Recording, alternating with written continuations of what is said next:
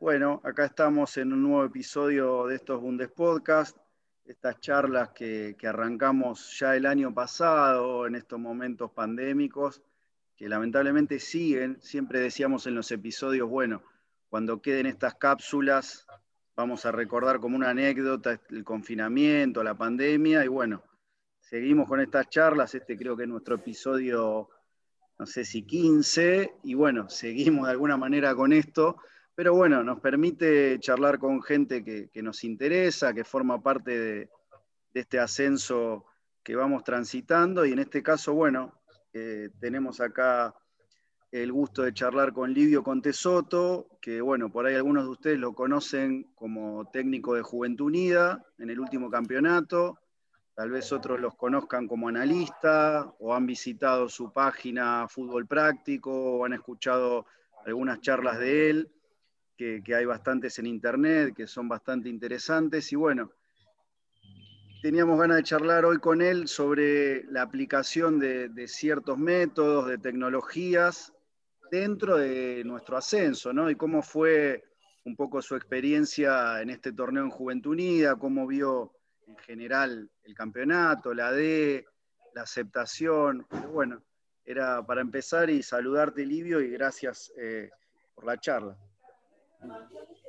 Bueno, antes que nada, muchas gracias a ustedes por la invitación. Eh, bueno, cuando me contactó Ezequiel el otro día, empecé a, mirar un poco la página, muy interesante, buenas gráficas, lindos contenidos. Eh, me estoy ayornando un poquito en todo esto del, no del ascenso, porque yo la verdad que relaciono más con el ascenso que con lo que es primera división, pero la D, viste que es una categoría muy, muy particular, Con, con, muchas particularidades. Así que bueno, muchas gracias por la, por la invitación. Sí, sí, es un mundo, a nosotros nos gusta mucho, si bien el fútbol, el ascenso, por ahí a veces nos centramos más en cubrir, terminamos cubriendo más la C y la D, que por ahí son esas categorías que, que tienen algo que, está bueno, como todavía un poquito, entre comillas, salvaje, pero bueno, eso a veces también impide ciertos, ciertos avances, ¿no? Hay como, como un balance ahí que a veces es raro. Y bueno, por ahí para, para empezar igual, para que nos cuentes tus inicios o cómo, cómo fuiste metiéndote en esto del fútbol, los distintos cuerpos técnicos que integraste, un poquito como el recorrido inicial de, tu, experiencia en el fútbol? Bueno, mira, la verdad que yo, y este es mi punto de vista, siempre hay excepciones, pero yo creo que todo aquel que está metido en el fútbol, en algún lugar, en el lugar que sea, sea como jugador, como analista, como técnico, como profe, como utilero, como médico, es alguien que le gusta el fútbol y que le hubiese gustado ser jugador eh, al nivel más alto, ¿no? Yo arranqué jugando al fútbol, mis inicios fueron jugando, eh, jugué en la D, eh, pero no me dio, técnicamente eh, no me dio por, mis condiciones para desarrollarme más como jugador. Cuando me di cuenta que no iba a vivir del fútbol, me puse a estudiar. esa es la realidad, pero en mis inicios arranqué, estuve en Atlas, después estuve en Centro Español, después volví a Atlas. ¿Vos te acordás que cuando era el tema de las desafiliaciones, en aquella época eran los que desafiliaban eran Atlas, Centro y Fénix. Atlas, Centro y Fénix. Ah, e, eran esos tres que se iban. Era el juego de la silla. Exacto, y que incluso compartían la misma cancha, que era la cancha de Atlas. Jugaban los tres en esa cancha. Entonces, cuando bajaba uno, el que hacía el local era el otro. Y bueno, estuve en Atlas, tocó desafiliar, me fui a Centro, eh, a Centro, volví a Atlas y después de ahí, bueno, tuve un, par de, de temporadas entrenando porque no llegué a jugar con algunos equipos de la C y terminé jugando en una liga regional, en la liga de Luján, y que lo alternaba con los estudios. Y mi sueño siempre era estar lo más alto posible, llegar lo más alto posible. ¿Viste lo que vos ves por tele decís, uy, qué lindo jugar una Copa Libertadores, qué lindo salir campeón en primera, eh, qué lindo poder estar en una selección? Y eso eran como mis, mis sueños o mis objetivos. Y dije, bueno, me propuse como poder estar, ¿no? no importa el lugar, poder estar. Y encontré en el, en el videoanálisis como un, una necesidad, ojo, yo no soy el, el descubridor del videoanálisis ni nada. Acordate que Bilardo con sus cintas de VHS en el año 90 andaba para todos lados y andaba con 25 valijas. Yo ahora con, un pendrive tenés, tenés esas 25 valijas.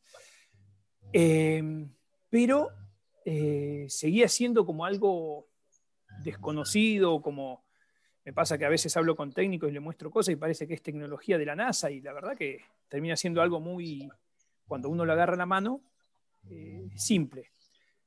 Sí te demanda mucho tiempo, pero termina siendo simple. Pero bueno, lo que voy que encontré como un hueco para poder insertarme.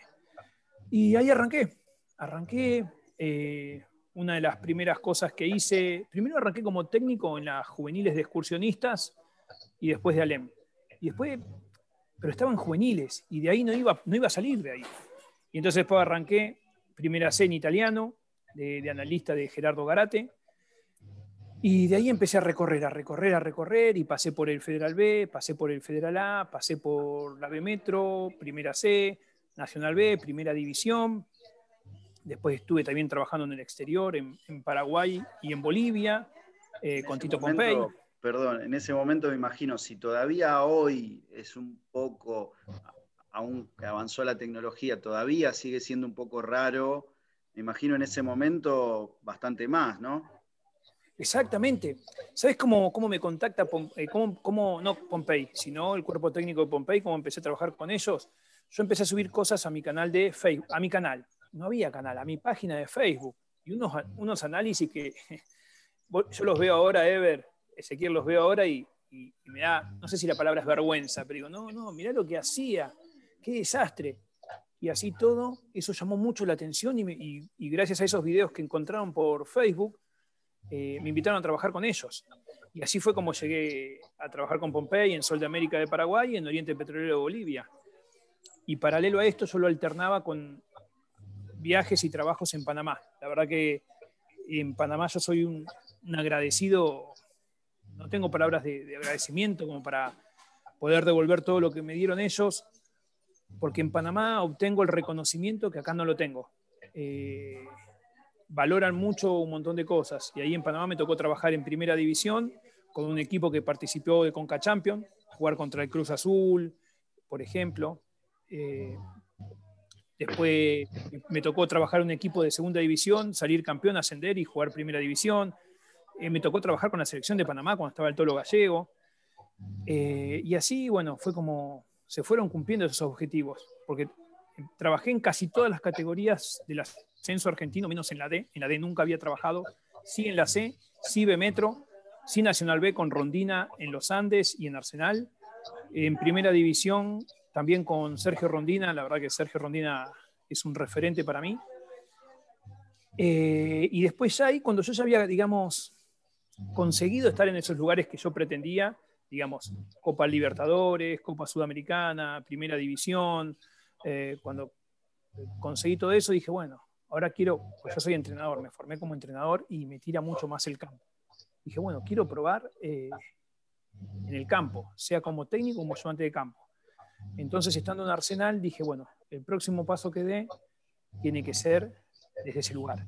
Y ahí fue que me invitó Mariano Echeverría a ser ayudante de campo de él en Tigre, eh, después del 4-4 con Banfield.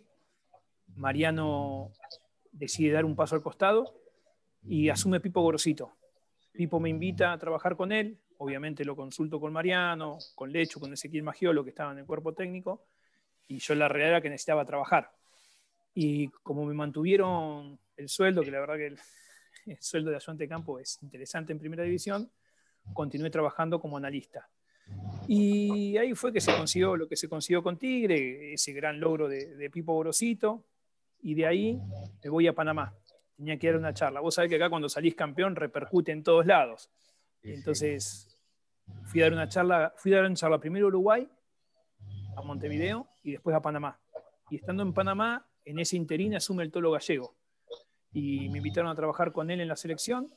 Y bueno, y ahí fue que me fui para, para allá. Después, bueno, vino todo el. Después volví para acá, para Argentina, porque tenía una charla de, cierre de año que en Rosario con el grupo equipo, que también estuvo Miguel Russo, bueno, muy importante. Y al toque vino todo el tema de la pandemia y demás, y, y quedó todo en stand-by. Y ahí fue que surgió la posibilidad, en la pandemia surgió la posibilidad de Juventud Unida y, que, y la verdad que eh, dije, no, no lo pensé, no lo pensé y enseguida dije que sí porque es un poco lo que yo buscaba. Livio, ¿qué tal? Buen día. Eh, teniendo un poco en cuenta también lo, que decís, ¿no? Eh, acerca de que a vos te buscaban, leyéndote un poco decías que a vos te buscaban no porque eras el mejor, sino porque eras uno de los pocos. ahora, ¿cómo sentís que está el mundo análisis de, video en cuanto al fútbol? Si se amplió, eh, si hay más eh, gente abocada, más profesionales, más capital eh, humano ¿no? para potenciar, y teniendo en cuenta también que vos sos formador de, este... Uy, disculpen, disculpen.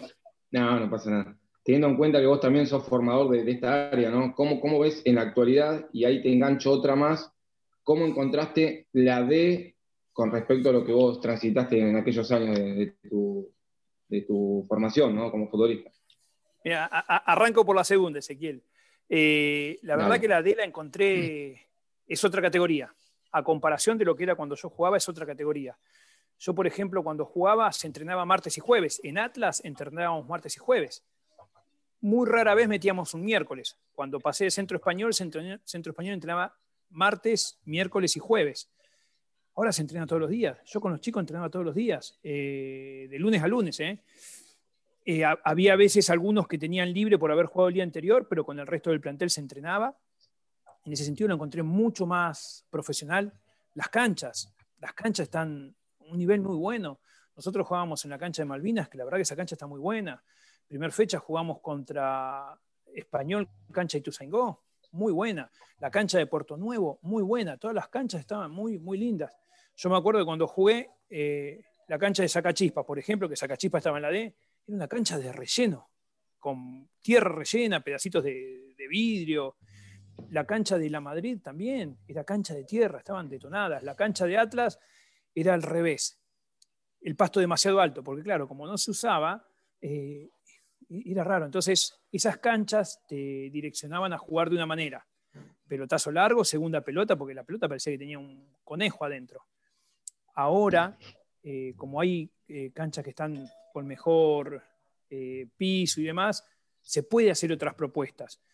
De hecho, eh, Argentino de Merlo cuando ascendió tenía una linda propuesta, Centro Español tiene una linda propuesta, Sportivo Barracas tiene una linda propuesta.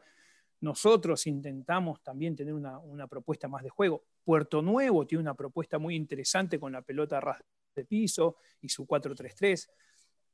Entonces la encontré mucho mejor, mucho mejor en ese sentido, muchísimo mejor y después tenés lo otro. Es una categoría que el que juega acá es porque realmente ama el fútbol, lo apasiona el fútbol y, no le importa nada más que el fútbol porque vos dejás muchas cosas de lado para venir a jugar en la D y no tenés una retribución acorde. No tenés una retribución directamente. Y el que juega en la D eh, lo hace por, por amor al fútbol. Entonces esa pasión no se perdió, y, pero sí mejoraron las condiciones, la profesionalidad de entrenamiento, cada vez hay cuerpos técnicos más profesionales. Está bien, nosotros le metimos tal vez una pizca más de algo que no, estamos tal vez acostumbrados en la categoría, pero encontrás cuerpos técnicos que trabajan muy bien, todo planificado, cuerpos técnicos cada vez más amplios. Yo me acuerdo en Atlas, eran dos. Eh, con suerte eran tres, que era el profe, el técnico y el ayudante de campo, y el ayudante de campo era el que le pateaba al arquero, no había entrenador de arquero en la D y un, y un montón de situaciones. Nosotros acá en Juventud teníamos un cuerpo técnico de 10 personas, 11 porque después se sumó un coach. Eh, entonces, en ese sentido lo noto para mejor. Em, bueno, y un poco yendo a la otra, en, qué lugar se encuentra el videoanálisis, la verdad que el videoanálisis ahora está en un momento, en un lugar raro. Eh, por un lado, hay como una exposición más grande, lo que lo ayuda a una mayor difusión, y eso está bueno, porque eh, primero hay que aclarar que uno no va a ganar un partido por hacer un análisis, porque si el rival también te analiza que van a ganar los dos, no, sino que es una herramienta para achicar el margen de error. Entonces eso hay que dejarlo claro. Y eso, más esa barrera ya se está rompiendo de que no, no, hizo videoanálisis y perdió, no sirve el videoanálisis. Y no, porque saliste a correr y hiciste pasada y también perdiste, entonces no sirven las pasadas. Eh, un poco por ahí. Y después yo digo que es un momento ambiguo, porque hoy todo el mundo es videoanalista. Uno va, hace un curso de un fin de semana, es videoanalista. Se compra una cámara, es videoanalista. Y entonces eso le está jugando un poquito en contra. Y yo estoy en contra de eso, del trabajo eh, mal hecho. Por eso hago el tema de los cursos y demás, más que nada mm, para eso. Y yo intento a veces, eh, y esto no es que sea una publicidad encubierta, disculpen si se entiende de ese lado, cuando hago un curso, intento que el alumno se meta en el papel del videoanalista y le exijo como si fuese un videoanalista y le digo, mira, y tenés dos días para entregarme esto, y tenés dos días para esto, y tenés...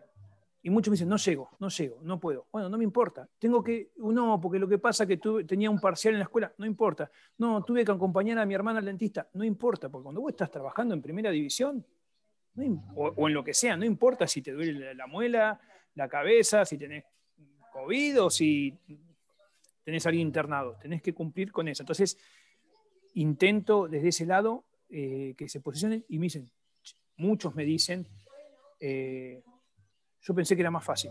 No pensé que era así. me ha pasado que algunos me agradecieron, todos me dijeron, che, muchas gracias, fenómeno, estuvo excelente. Pero esto, la verdad que no es para mí. Yo hace cuatro años que estoy en el fútbol, pero el videoanálisis no es para mí. Porque desde afuera tal vez uno lo que ve del videoanálisis es lo que ve en las redes sociales. Una fotito dibujada con tres cosas y ya está. Y la verdad que no es eso. O para llegar a eso te tuviste que haber visto ocho partidos completos para sacar tres imágenes. Eh, entonces es, es difícil. Y no, no es difícil. Cuando vos tenés todas las herramientas, no es difícil. Y cada vez desde ese lado es más simple. Yo antes, para hacer un análisis de un partido, de un partido me tomaba un día y medio por las herramientas que tenía. O sea que si tenía que cortar tres partidos, eran casi cuatro o cinco días.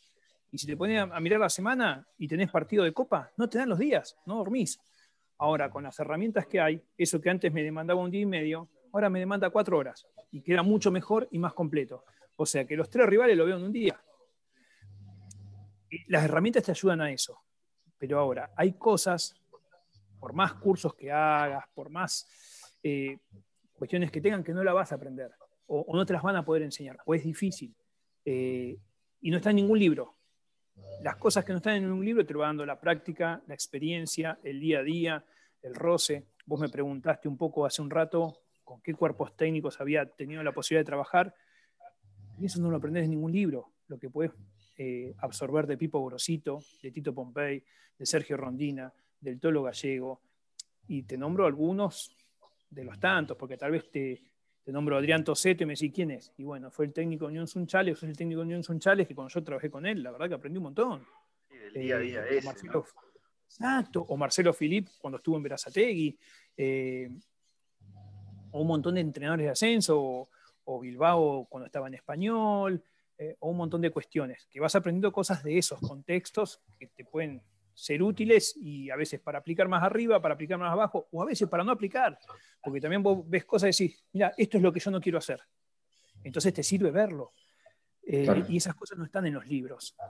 Pero entonces, está en un momento ambiguo, una gran exposición y muchos que se quieren meter y, y encuentran esa rama de videoanalista porque también no está regulado y al no estar regulado AFA no te exige ningún carnet. Sí te exige un carnet si sos técnico, si sos ayudante de campo, si sos profe. Ahora, si sos analista no te exigen. Entonces cualquiera puede ir y meterse y hacer algo.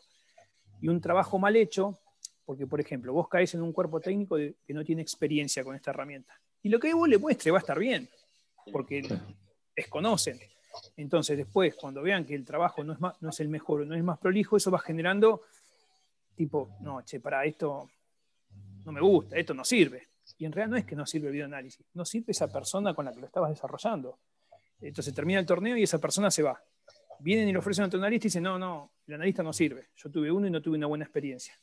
Entonces, es cuando tenés esa mala experiencia, viste que te quemás con leche, ves la vaca y llorás, una cosa así. No me funcionó este y ya no sirve ninguno. Pero bueno. yo, yo, lo veo por ahí, en mi caso, por ahí que yo soy diseñador gráfico, digamos, estudié en la UBA, lo que sea, ¿no? Y también el diseño gráfico no es como ser médico. Digo, cualquiera que maneja el Illustrator y el Photoshop puede trabajar en un estudio o hacerlo por su cuenta. Y a veces con la explosión, no sé, también pasa con las redes, la imagen. También yo lo veo de mi lado a veces, todos son diseñadores gráficos, ¿no? Como que todos es lo mismo hacer el dibujito, el logo, ya hay aplicaciones que te lo hacen solo.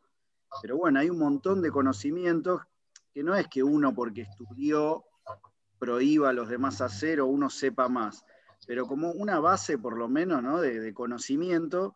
Y acá me parece que por ahí sí está transcurriendo eso por ahí una explosión que por ahí está bueno para los que saben, es algo bienvenido, pero claro, viene en conjunto por ahí con la masividad, entre comillas, que hay como que por ahí filtrar o dejar pasar el tiempo o ordenar, ¿no? Como que se acomode según cada uno.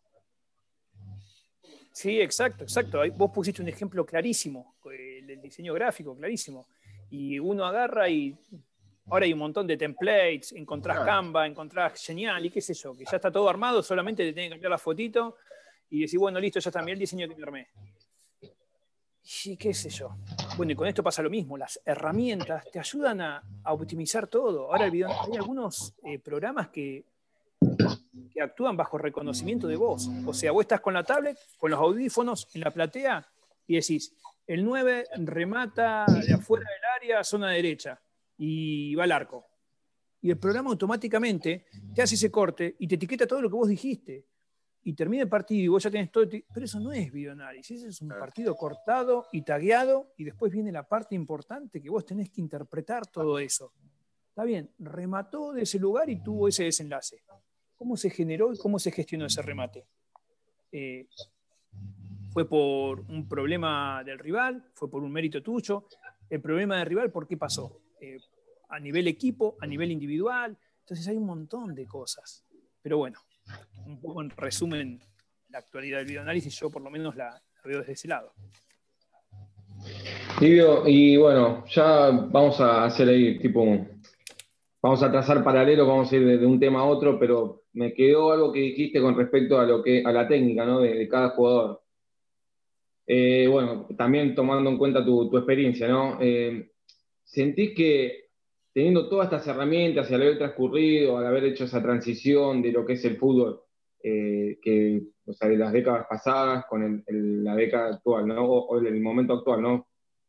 Propiamente de juventud, ¿sentís que con estas herramientas, con la información, la capacidad que tiene uno, la, docencia también, que es muy, muy, muy importante al estar al frente de un, de un grupo, ¿no?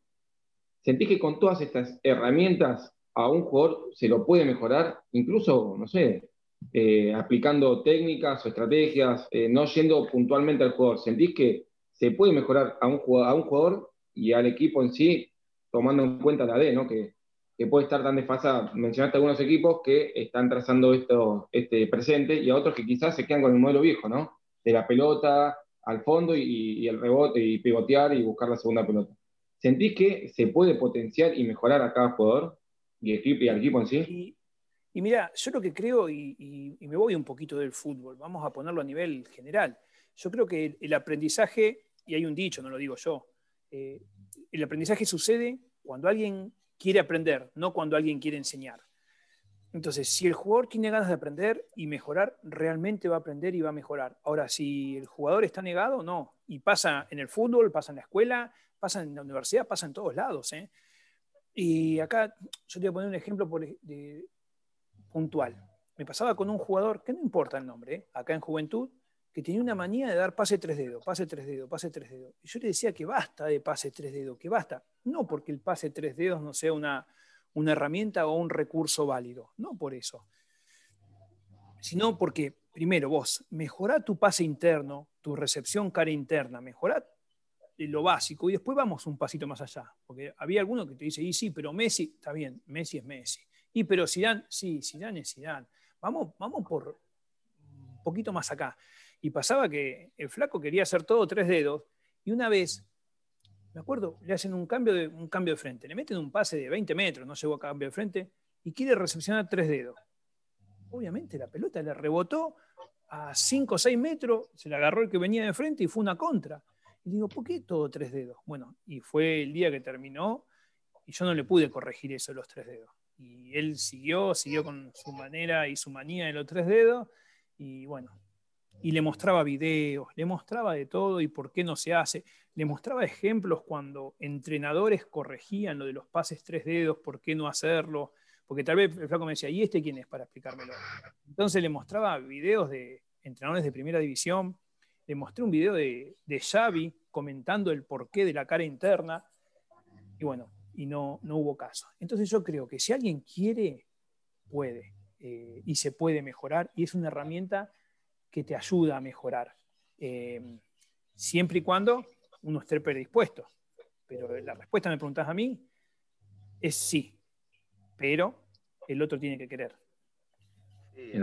agarrándome de esto que dice Kelo, era un poco eso. Eh, en esta que fue tu primera experiencia como, digamos, head coach, ¿no? Como técnico uno, eh, por ahí todo, este, todo esto, este bagaje que vos venís de muchos años, también como ayudante, aprendiendo, llega este momento de Juventud Unida y claro, es, vos decís, bueno, ahora aplicar esto. Eh, ¿Qué fue ese desfasaje que vos viste? Está bien que justo es una categoría por ahí que tiene bastantes falencias de base, digamos, ¿no? Empezando porque los jugadores tienen que tener otro trabajo, por ahí a veces no hay tiempos, pero bueno, ¿cómo fue eso que por ahí vos eh, tenés muy armado y conceptualmente muy sólido al llevarlo a, los jugadores de la D o a los sistemas de la D, a los rivales de la D? Eh, ¿Cómo fue ese proceso de llevarlo al campo y, qué sentiste que por ahí a veces quedaba desfasado y por ahí, muchas veces por ahí, no precisamente por, alguna falencia puntual, ¿no? Por, por ahí por el contexto. Bueno, mira, yo eh, en realidad, una aclaración. Yo ya había dirigido, había dirigido juveniles primero la quinta, no, la sexta de la sexta de excursionista, el otro año la quinta de Alem, después dirigí en el Federal, dirigí Andino de La Rioja en el 2016 y después dirigí en Panamá un equipo de segunda que se pudo salir campeón y ascender a primera, que se llamaba Atlético Nacional. Eh, y trayéndolo un poco a esto, siempre fueron contextos en los que dirigí donde tal vez la técnica del jugador no era la más pulida y, bueno, por eso mismo no, no, me costó esto. Tal vez me hubiese costado más si me tocaba dirigir primera división, digamos, que es otro nivel de jugadores. Y con esto lo que pasaba es que todo lo que veíamos, todo lo que nosotros como que le contábamos al jugador lo que iba a pasar en el partido antes del partido. Claro. Y después terminaba pasando eso. Y, ahí yo es donde me encontraba tal vez, no encontraba explicación, eh, por un lado. Y por otro lado, sí. Porque si le decíamos, mira, y, tengo los videos, y ayer, o antes de ayer lo hablaba con Fonsa, que Fonsa estuvo trabajando en el cuerpo técnico, Leonel Fonsalida, el partido contra Ballester, por ejemplo. decíamos, mira, si tiran los centros al segundo palo, van a entrar dos o tres nuestros solos. Y estamos mirando los tiros libres y, los, eh, los, dos centrales nuestros solos en el segundo palo y la pelota iba al primero. Eh, en, en, dos corners fue así, en un tiro libre lo mismo. Los más altos nuestros hacíamos la jugada para que entren solos por el segundo y entraban, pero solo es el defensor más cercano estaba a 15 metros, ¿eh? no es uno o dos metros. En primera división, tres metros se considera como que vos estás solo. A medida que vas bajando de categoría, empezás a tener espacios más grandes. Y acá eran los centrales 15 metros, el marcador más cerca y la pelota no iba. Eh, o después, cuando decíamos, mira, el espacio va a estar al costado del 5. Cuando ellos te vienen a presionar, porque presionan con dos delanteros, vos filtrás ese pase y encuentra el 5 solo. Y no dábamos ese pase. La jugábamos larga o la jugábamos al lateral. Entonces, desde ahí eh, reconozco tal vez una, una falla de no saber cómo solucionar eso. Y digo falla porque en el entrenamiento lo hacíamos, hacíamos en primero mostrábamos la jugada en video, mira, esto es lo que hace este equipo. Bien, perfecto. Íbamos al entrenamiento, hacíamos tareas como para resolver eso. Hacíamos el táctico y en el táctico hacíamos la salida. Vengan a presionar ustedes dos y vos filtrala. Y, lo hacíamos y salía perfecto. Ahora íbamos al partido y no salía. Entonces, ahí no le encontré respuesta. Porque si lo decíamos, lo mostrábamos en video, lo practicábamos y después en el partido no salía, evidentemente yo asumo que la falla es mía. Eh, ¿Cómo resolverla? La verdad que no sé. Nos pasaba que teníamos eh, partido contra Muñiz. Cinco mano a mano, cinco, eh, delantero y arquero. Y ninguna terminaba en gol. teníamos llegada, teníamos juegos y, no, no terminamos en, en lo que era volumen, salida, movimiento, circulación, era todo lo que entrenábamos. Y a mí no me gusta mucho mecanizar algunas situaciones, no es. Yo te la doy, la voy a vos, Ezequiel, Ezequiel me la devolvés, yo se la doy a Ever, Ever me la da y yo la abro para allá. Porque en el partido, tal vez en alguna de esas líneas de pase, haya un rival adelante. Entonces me gusta más que nada entender, eh, entrenar conceptos. Estoy de espalda reboto, si yo atraigo libero, si yo fijo eh, libero 2, en esas cuestiones. Pero noto que el jugador de la D en este caso estamos hablando de la D, en la C también me pasaba, eh, se siente más cómodo cuando vos le decís qué tiene que hacer. Me pasó que una vez estábamos haciendo un ejercicio y yo le decía, bueno, se la das a este o a este cuando cambian de posición, o si no al 9. Y tenía solo, y esos, y esos tres estaban marcados, y el que estaba solo estaba al lado. Y agarró y la jugó igual. digo, pero pará, sí que está solo, ¿por qué no se la das a él? No, porque vos me dijiste que se la dé él, a él o a él. Bueno, está bien, te dije eso, pero la intención es que vos se la dé que esté solo. Vos se la das a él y es un 2 contra 1, porque lo suele marcar alguien 2 contra 1. ¿Cómo se la va a dar que está marcado por 2? Ah, pero vos me dijiste. Entonces. O a veces no te eh, pasó que por ahí ya si metes dos conceptos o tres, ya decís, no, pará, meto uno o meto uno y medio, ¿no? Porque ya por ahí ahí medio como que se tilda la Matrix.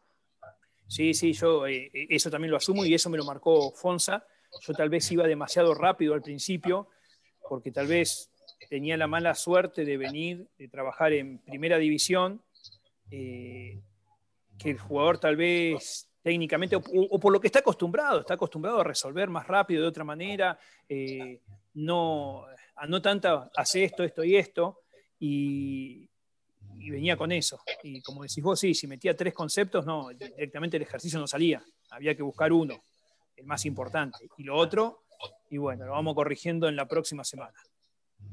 Y un poco, bueno, escuchándolos, ¿no? Eh, me imagino que de notas anteriores que te he leído, eh, con respecto a lo que decís sobre los datos. No, no es importante o no es elemental saber o tener muchos datos para aplicar en, lo que es el juego, sino saber qué hacer con ellos, ¿no?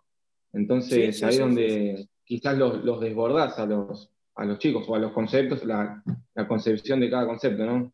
Aplicado. Sí, exactamente. Saber qué dato, no qué dato sirve y qué dato no sirve, porque cuando vos empezás a, a, hilar, tal vez el dato que sirve, que nos servía en Tigre y, no sé, no servía en los Andes, y el que servía en los Andes y no servía en Juventud Unida, porque cuanto más alto vas, se termina definiendo por detalles el partido son detalles, detalles, detalles. Y si vos vas a un detalle tan fino en la D, y no te sirve para nada. Lo más probable es que no te sirva. Eh, va un poco más a nivel macro. Eh, pero, sí, exacto, discriminar esas cuestiones. Pero también, capaz que esto se entiende mal, eh, porque también pasa lo siguiente, en la D, en primera división, en la primera D, y vamos más abajo en juveniles.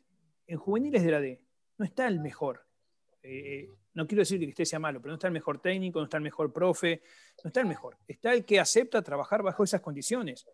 Muchas veces no termina siendo entrenador, termina siendo alguien que es amigo de alguien que fue a llevar a un chico y se terminó un día quedando a acomodar unos conos y después terminó siendo el profe, porque te demanda mucho tiempo ser entrenador en cualquier categoría sea juveniles, sea primera D, sea primera división, te demanda mucho tiempo. Yo para ahora cuando asumí este, esta responsabilidad de Juventud Unida, yo tuve que dejar de trabajar estos cuatro meses, porque si no, no me podía dedicar al 100%.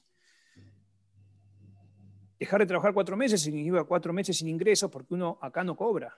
Y entonces, yo tuve la posibilidad de hacerlo porque ya tenía un, respaldo por otras cuestiones. Tal vez hay otros que no tengan la posibilidad de dejar de trabajar o dedicarse tan de lleno y tienen que recortarle tiempo de otros lados. Entonces, al no estar el mejor, digamos, vamos a los juveniles, saquemos Juventud Unida porque no, sé quién, no conozco los entrenadores, pero otra categoría, no ser que los mejores, capaz que el que está, antes de ir a un entrenamiento, se mete en internet, busca una tarea dice, uy, esta tarea salió linda, la voy a hacer.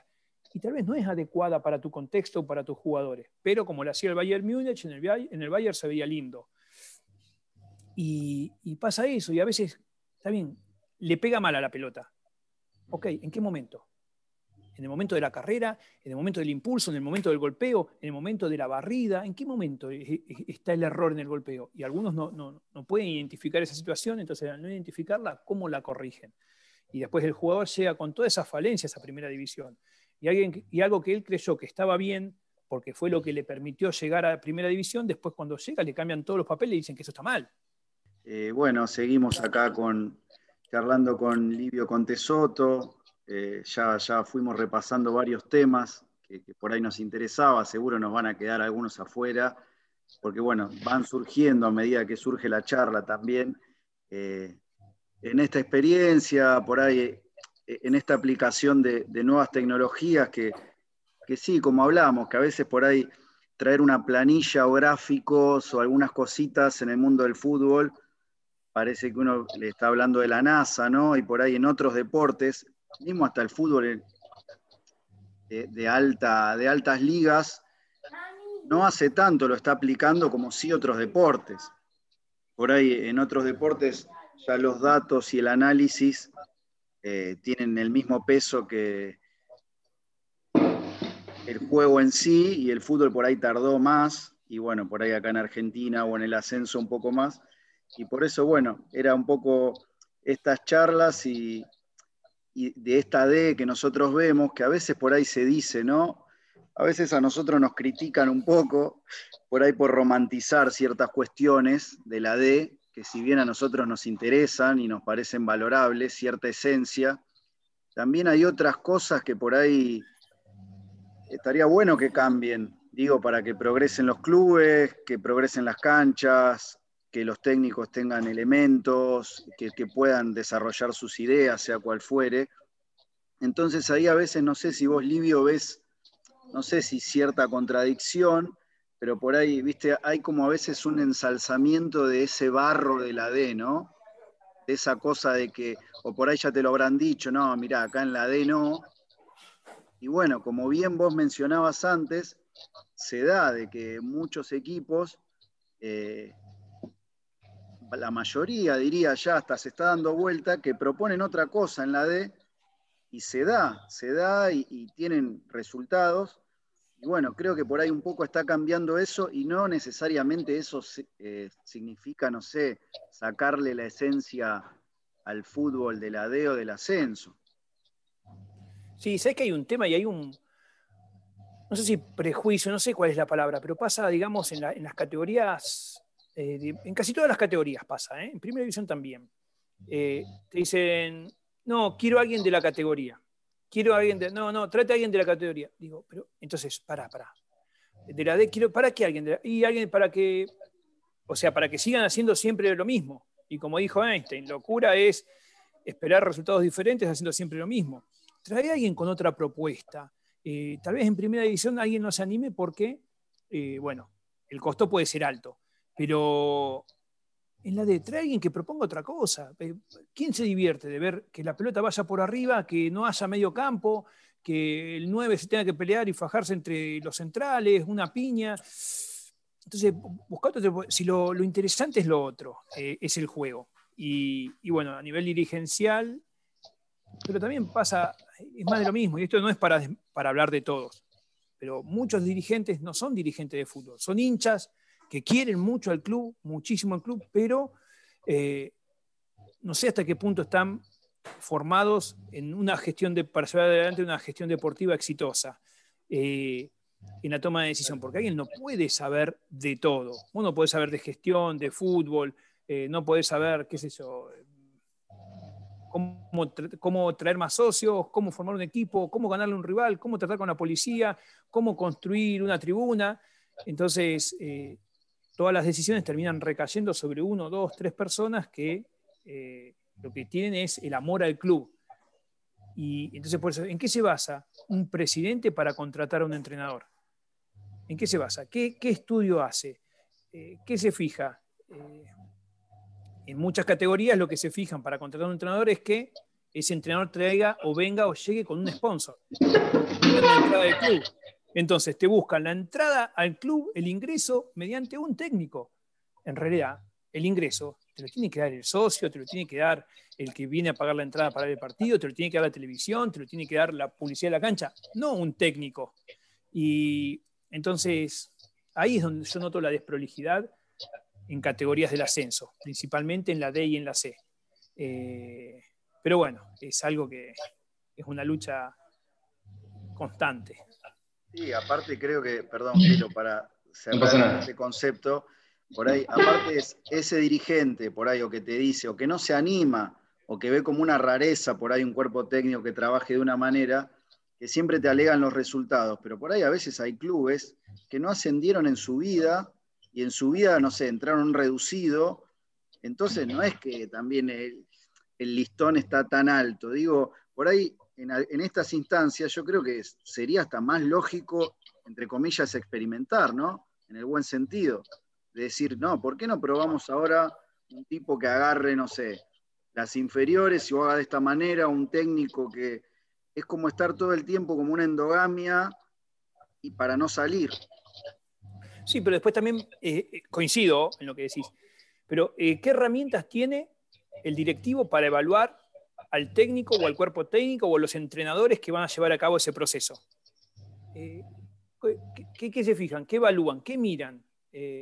Entonces también desde ahí ya al que, al que traen es porque o, le gustó la cara o hizo un buen torneo o viene, no sé, no sé, no sé. Entonces, por eso digo que tal vez el dirigente no está formado como dirigente y eso también va a pasar porque vos para ser técnico y poder dirigir tenés que tener carnet de técnico, pero para ser dirigente no tenés que tener carnet de dirigente. Simplemente vas, te presentás por haber sido tantos años socio y ya está. Entonces, creo que tiene que venir de más arriba o en conjunto, es un, poco de todo, pero es, difícil. Y después, como decís vos, se evalúan eh, los resultados, no se evalúan los procesos. A ver, y es válido, y es válido, y es una de las reglas del juego. Y...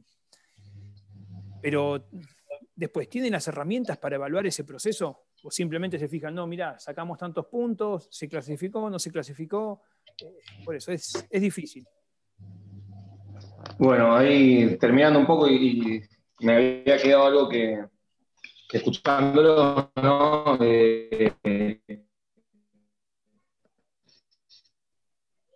un poco romper el mito también de que sabe el que jugó, ¿no? Y, y estás encuadrando, al, igual que me parece que ese mito ya quedó de,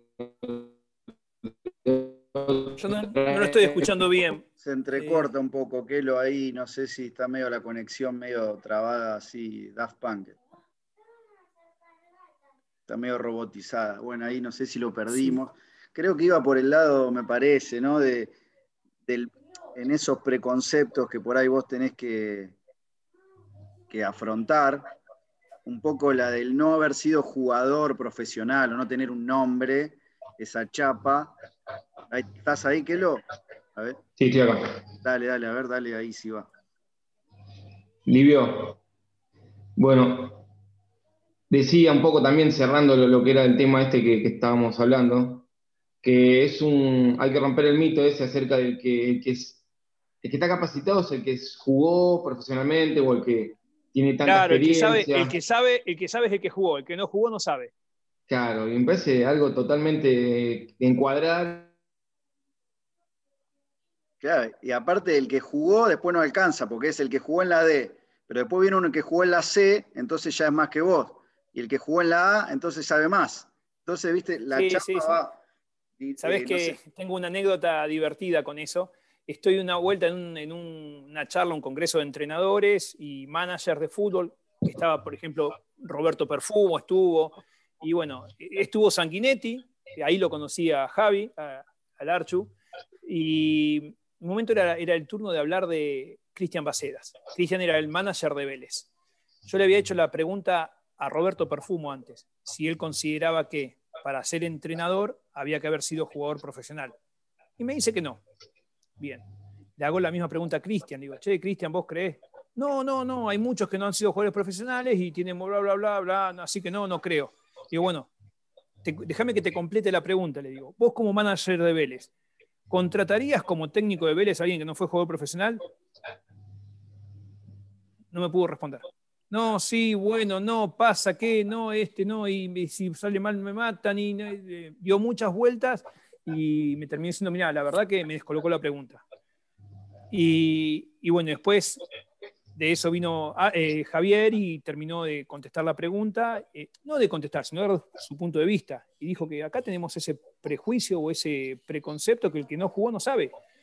Hay muchos casos de entrenadores que no han sido jugadores y han sido muy exitosos.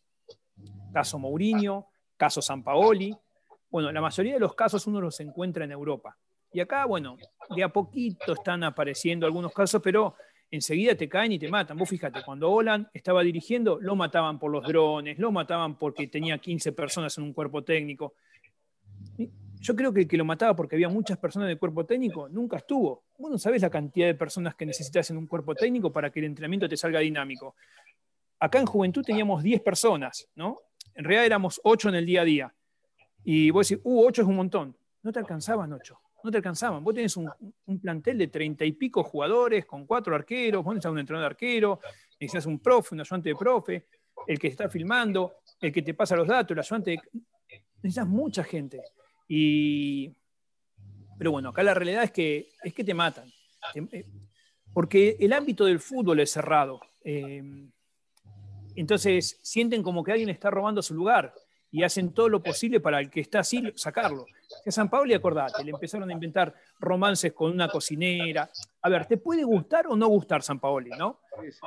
Pero en Chile, la verdad que hizo muchas cosas muy buenas, en Brasil está haciendo cosas muy buenas, por algo está donde está, por algo llegó la selección argentina y lo empezaron a matar. Que esto, que aquello, que lo otro. ¿Sabes cuando le metieron el romance con una cocinera que en realidad no, era ninguna cocinera? Era la foto de un hotel con una cantante. Nada que ver, pero bueno. Eh, acá pasa eso, y a todo aquel que no haya jugado al fútbol, y lo van a matar. A Olan lo mataron, a San Pablo lo mataron, a Becasese también lo matan, eh, porque la realidad es así. Hay un preconcepto muy fuerte. hay un caso particular en, lo que es el ascenso, que ahora me, acuerdo, Gustavo Puebla, es un entrenador de vóley del CADU, del Defensores Unidos de Sarte. Sí, lo conozco, lo conozco, Gustavo.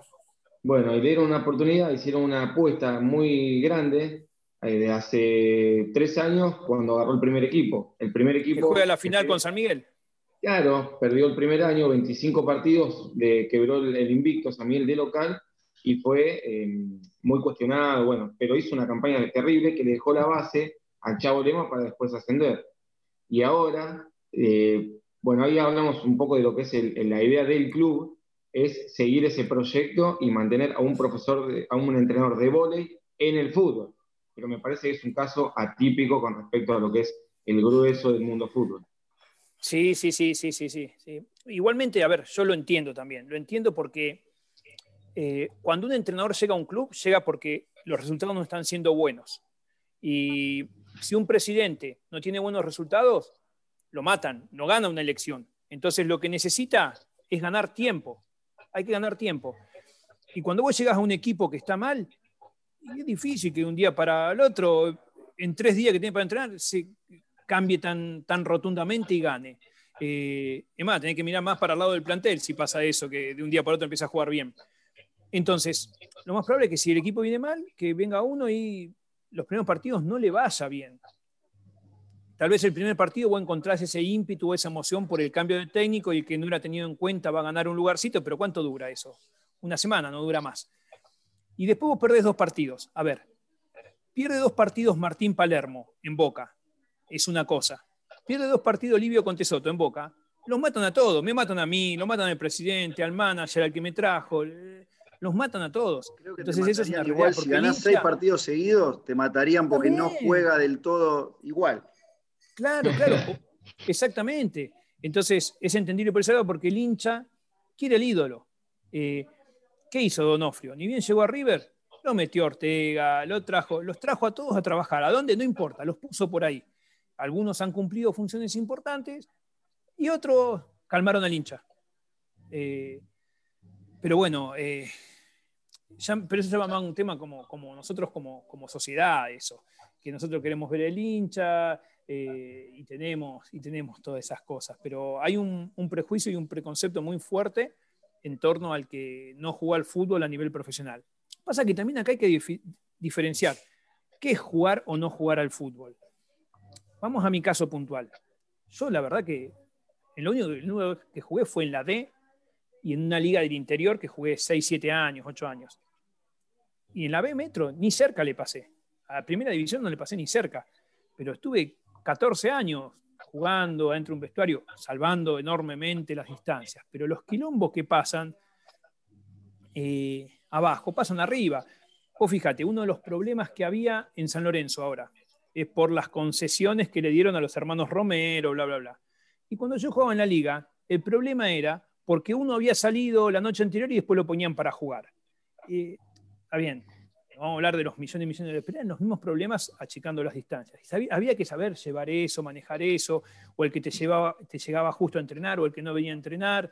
Eh, entonces, obviamente que no tenés ese bagaje, esa experiencia, pero el fútbol lo conoces. Ahora diferente es alguien que nunca se, puso un par de botines ni siquiera para, para patear con los amigos. Ahí ya porque en ese lugar lo veo difícil. Ahí lo veo difícil. ese claro, a veces como al que viene de afuera, que en realidad no es de afuera, está siempre, solo que no tiene una carrera conocida como profesional.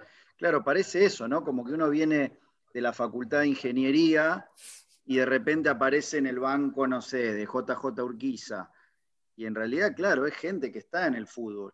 También es eso lo que hablamos de acuerdo a cómo se eligen los técnicos o que uno a veces entiende al directivo o al hincha de decir, bueno, una espaldita de que sea conocido, pero a la, vez, a la vez es decir, bueno, si vos me decís que evaluás realmente a alguien que venga con una carpeta o con un proyecto, lo pones en la mesa y ese directivo elige otro estilo, no hay problema, no pasa nada.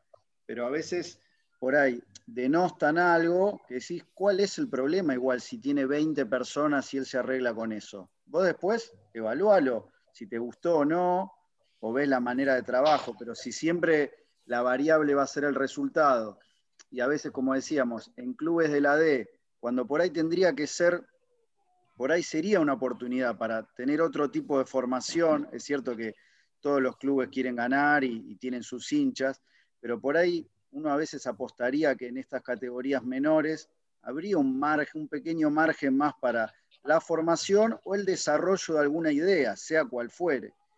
Y sin embargo, a veces, bueno, como en todas las cosas, caen los vicios de arriba, pero sin el contexto profesional, digamos.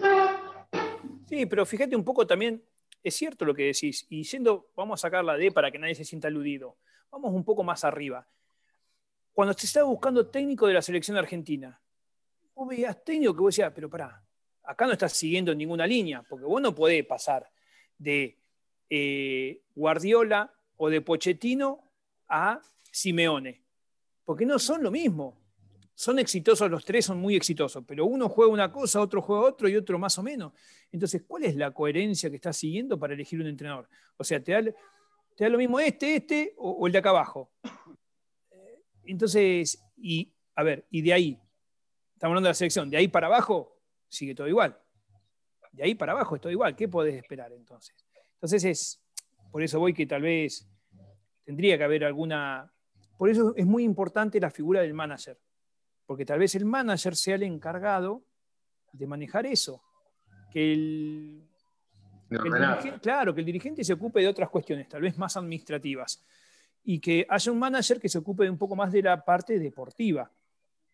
Y, y de ahí en la parte administrativa también vas a tener que dividirlo en cuatro o cinco sectores, porque después tenés la parte de comunicación, de atención al hincha, la parte de comprar materiales, la parte de sponsor, y ahí necesitas un especialista en cada área.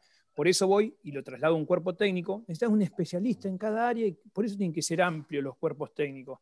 Porque yo, a ver, ¿qué le puedo al entrenador, ¿qué le digo al arquero? No, mira, el centro descolgarlo así. No, lleva al entrenador arquero. Eh, o las pesas levantar así, y no, llevo al profe, y no, las pasadas así, no, lleva a otro profe. Entonces, vos necesitas un especialista en cada, en cada área. Y si vos tenés un especialista en cada área, sos como el chef. Después agarrá y te fijas si le pone romero o si le pone tomillo. ¿Viste? Pero ya tenés casi todo armado. Pero bueno, en las categorías del ascenso es, es complicado eso. Y en la D un poquito más. Livio, un poco tomando en cuenta lo que decís, ¿no? De, la profesionalización de, cada cuerpo técnico y, aplicado en el club. Me acuerdo de, una, bueno, una nota que te hicieron que contabas una experiencia en, lo que era andino, ¿no? Lo que fue tu experiencia en andino, que un poco fuiste eh, una especie de cuerpo técnico, pero era Livio Pulpo, ¿no? Estaba un, poco en cada lado. Incluso teniendo una relación con los hinchas, eh, analizando los rivales, creo que Venía un poco por ahí el tema, ¿no? No sé si nos querés ampliar ahí. Sí, ahí, ahí pasó lo siguiente. Cuando se fue, lo mismo, a ver. Andino contrató un técnico. ¿Cómo hace Andino para contratarme a mí? ¿Qué vio?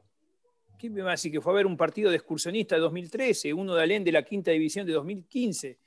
No. Bueno, el tema es que terminó cayendo. Para mí un golazo porque voy. encima en La Rioja. Bueno, voy. Y cuando llego éramos en realidad tres personas que íbamos a ir. Terminé yendo yo solo porque había, bueno, había, un par de problemitas que resolver y bueno, terminé yendo yo solo. Y llegué y, y solo. Entonces empecé a ver quiénes eran los hinchas que se acercaban, que iban a ver los entrenamientos. En el interior se vive muy fuerte, muy fuerte se vive el fútbol. Y vi que había cuatro o cinco caras que las tenía siempre ahí. Cuatro o cinco las tenía siempre. Entonces, bueno, me acercaba a hablar, me quedaba a charlar después del entrenamiento. La primera semana estuve charlando. Había uno que era arquero. Listo. Entonces, che, ¿no te interesaría? Uh, sí yo tengo, yo no soy entrenador de arqueros, pero tengo un bagaje por haber hecho varios cursos con, qué yo, con Gustavo Piñeiro, con Sacone, más o menos un poco entiendo. Un poco es un 20%, no soy entrenador de arquero ni quiero hacerlo y estoy muy lejos, pero es mejor que nada. Entonces yo al pibe este le armaba las rutinas y el pibe ya, y, lo miraba al principio como lo, hacía, ya tenía entrenador de arquero. Uno me filmaba el entrenamiento. Eh, otro me ayudaba eh, a, tomar los tiempos en las carreras, cuando había que hacer un intermitente, cuando tenía que durar un, reducido, lo que sea. Otro me ayudaba a acomodar los materiales, otro a poner las cintas. Poner las cintas es un dolor de cabeza, porque después hay que juntarla y enrollarla. Bueno, y encima en La Rioja el, piso más duro que esta pared. No, más duro que esta pared. Todo, había que saber que era poner esos, esos clavos y después sacarlo. Bueno, y tenía, en un momento miré así, tenía, yo estaba en el medio del campo mirando y tenía cinco o seis ayudantes. Y, eso lo percibí, ¿sabes cómo? Viendo la filmación del entrenamiento. Viendo la filmación del entrenamiento percibí que, la puta, están todos haciendo algo y yo estoy mirando. Y dije, eh, pero bueno, entonces a lo que voy, que siempre se puede. Y después tenía uno que a veces nosotros entrenábamos cuando había un partido, entonces había uno que me filmaba el entrenamiento y otro que me iba a filmar el partido. Y después ellos, ¿sabes con qué eran felices? Con ponerse la, camiseta, la campera, el buzo de Andino el día del partido, porque lo veía todo el barrio. Todo el barrio lo veía que estaba ahí adentro. y ellos eran la mejor paga que podían. Claro. ¿Cómo? eran parte, se sentían parte del proyecto. Claro. A ver, Andino llevaba un fin de semana a 4.000 personas. Iban al estadio porque como no hay otro, otro tipo de fútbol y jugás el, el clásico con Américo Tesorieri y se llena, que es el estadio donde jugó Central Córdoba Lanús por Copa Argentina, jugaron en ese estadio, un estadio para 40.000 personas. Obviamente que no van solamente de atrás de los bancos. Y, después estaban ahí y se sacaban fotos con el plantel y ellos eran felices con eso. Y me cumplían, o le cumplían al club, el entrenamiento empezaba a las 4, ellos a las 3, 3 menos cuarto ya estaban ahí, esperando para hacer lo que tengan que hacer. Entonces lo que voy que, que siempre se puede, hay que buscarle la vuelta y se puede hacer todo lo más profesional posible. Yo, cualquier lugar que voy, para mí es el Barcelona, es el Real Madrid, porque lo vivo de esa manera y lo siento de esa manera. Eh, pero, pero bueno, entonces es cuestión de encontrar esas personas que, lo sienten y lo viven así. Bueno, Livio, vamos para ir redondeando, está muy interesante la charla. Y bueno, antes de hacer por ahí eh, lo que hacemos en general a veces, que es el ping-pong, que es un poco para salir un poco del fútbol, que también nos interesa a veces de las personas con las que hablamos, que la cabeza a veces, por más que a todos nos apasione esto, que también está bueno salirse un poco o, hablar de otras cosas. Pero bueno, las últimas, las últimas semanas vimos ahí en, tus redes algo que me pareció interesante, más allá de eh, transmitir y comunicar tu trabajo en Juventud Unida, con los datos, primero compartirlos con todo el mundo, nos pareció interesante que fuiste subiendo análisis del torneo, o sea, no solo de tu equipo, ¿no? De lo que viste de los otros equipos, de datos. Entonces, bueno, por ahí cosas que, en otras ligas, ¿no? Eh, grandes, ese servicio ya está. O sea, si vos sos técnico, te lo da la liga. Acá de alguna manera, por ahí a los que nos interesa la D y, y seguimos ahí en tus redes, casi que nos estabas dando ese servicio, digamos, ¿no? Como para la liga en sí. Entonces, por ahí, basándome en eso, quería preguntarte eso. Si bien ya hablamos de cómo viste la D, por ahí específicamente en el grupo, donde le tocó eh, jugar a Juventud, que terminó ganando Centro Español, la zona esta reválida, eh, ¿cómo viste, o, así, sin ver gráficos acá que estamos hablando, qué análisis hiciste por ahí de, de juego, de, distintos patrones y que se fueron repitiendo más allá de, tu club, ¿no? Sí, bueno, en parte el grupo amplio de cuerpo técnico siempre recaemos en lo mismo. Se debe a estas cuestiones, porque para arrancar antes vos necesitabas ir a la cancha para ver los partidos. Ahora tenés acceso. Entonces, antes de asumir acá en Juventud, si bien yo ya había dicho que sí, nos vimos todos los partidos de Juventud, o sea, los seis que jugó en ese torneo hasta la pandemia y los 13 anteriores. Y también vimos todos los partidos de todo, de Claypole, de Lugano, de Argentino de Rosario. Los seis y los 12, 13 u 11 anteriores, porque Claypole tenía partidos pendientes, por ejemplo, Centro Español tenía un partido pendiente. Pero bueno, todo lo que jugaron en esa temporada los vimos.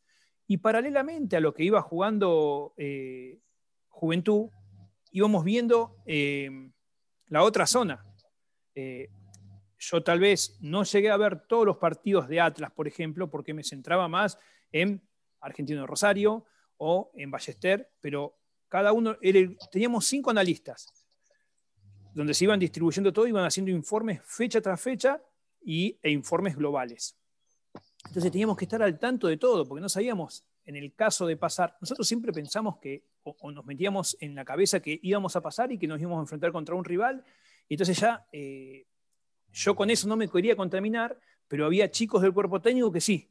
Ya el próximo rival era Sportivo Barracas.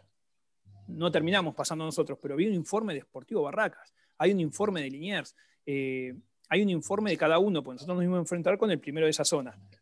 Y hay un informe de paraguayo, de todo.